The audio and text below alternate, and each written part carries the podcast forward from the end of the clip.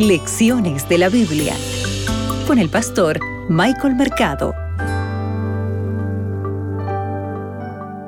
Hola, hola queridos amigos, un gusto en poder nuevamente estar junto a ustedes. Soy su amigo el pastor Michael Mercado y estamos aquí desde Radio Nuevo Tiempo, la voz de la esperanza, en su sección, en su programa Lecciones de la Biblia.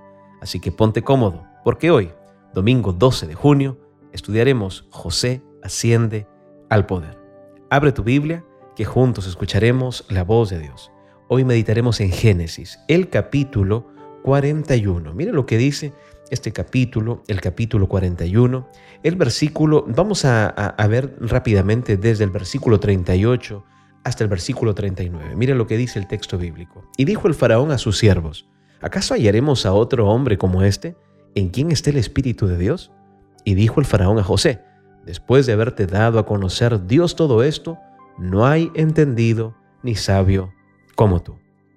¿Sabes? El faraón elige a José para que se haga cargo no tanto porque interpretó correctamente sus sueños y reveló el inminente problema de la tierra. No, ¿sabes? Lo hizo porque tenía una solución a ese problema. El versículo 37, ¿verdad? El texto bíblico que nosotros acabamos de leer, dice, el asunto pareció bien al faraón y a sus siervos. Qué interesante, ¿no? A él le pareció bien el plan, el plan para el problema que él tenía. Eh, una opinión también compartida por los siervos del faraón era la misma, ¿no? No solamente al faraón le había parecido bien, sino a los cercanos del faraón. La elección del faraón parece haber sido más de una parte práctica que religiosa. Y sin embargo el faraón reconoce que la presencia del Espíritu de Dios está en José. Yo quiero hacerte una pregunta. ¿Tú conoces el Espíritu de Dios? ¿Tú sabes qué es el Espíritu Santo? El Espíritu Santo es aquel que te conmueve. El Espíritu Santo es aquel que nos hace, ¿verdad? Que nos demos cuenta de nuestro pecado. Es el, el cual nos llama en cada momento al arrepentimiento. El Espíritu Santo es aquel que les entregó poder a los apóstoles para que vayan y compartan las buenas nuevas de salvación con mucha valentía, con denuedo. Y es el Espíritu Santo, el Espíritu de Dios, el cual permitió que José pueda entregar interpretación para aquellos sueños del faraón. Y es interesante que el faraón pudo reconocer esto. Yo te pregunto una vez más, ¿el Espíritu Santo está en tu vida?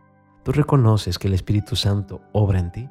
Cuando el Espíritu Santo está en la vida de una persona, acontece lo que pasó con José. Él fue calificado como entendido y sabio, ¿verdad? Ahora tenemos que darnos cuenta de lo siguiente.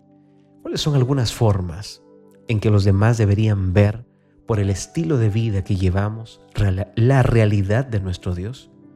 Sabes, muchas personas, muchas personas tal vez no alcancen a leer la Biblia, pero tú serás la única Biblia que ellos lean.